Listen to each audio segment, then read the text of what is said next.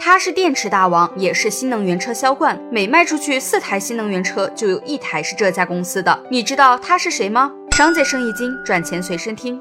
二零二二年，我国共卖出六百八十八点七万辆新能源车，其中比亚迪就卖了接近两百万辆。从当年给手机品牌造电池，到现在的新能源车销售冠军，比亚迪是怎么逆袭成为新能源汽车第一品牌的？比亚迪创始人王传福出身贫寒，但他从小就是学霸。读书时他是全村的希望，工作后又成了公司最年轻的初级干部。二十八岁时，他看到大哥大手机里一块小小的镍镉电池竟然能卖上千元，果断辞掉铁饭碗，下海造电池。没有钱。买最先进的自动化产线，王传福就自己动手造，用半自动化、半人工的方式，把镍镉电池的价格给打下来了。市场上每三台手机就有一台电池是由比亚迪生产的。回顾这个阶段的成功，王传福曾说：“你可以不相信我的眼光，但你一定要相信电池行业的潜力。过硬的底层技术加未来的大赛道，这才是王传福敢辞掉铁饭碗的真正原因。”二零零三年，王传福又发现了一个大赛道，那就是新能源汽车。他判断电动车将从公共交通开始，然后以一步步渗透到出租车、私家车，而比亚迪所掌握的磷酸铁锂电池技术将会成为最关键的能源技术。技术上，王传福也搞出了一个大招，那就是刀片电池。在续航差不多的情况下，刀片电池比传统的三元锂电池锂成本要低了不少。特斯拉能大幅降价，很大一部分原因就是因为用了比亚迪的电池。还有今年上海车展上的云电技术，原地掉头、横向行驶，两个轮子也能开，这让比亚迪的展台前人山人海。王传福也成了这次车展的最最大赢。家，如果让我来总结王传福成功的原因，那就是两句话：把社会问题当成市场未来，把底层技术当成创新关键。王传福的梦想是用电动车颠覆燃油车，这个技术狂人距离实现他的梦想又近了一大步。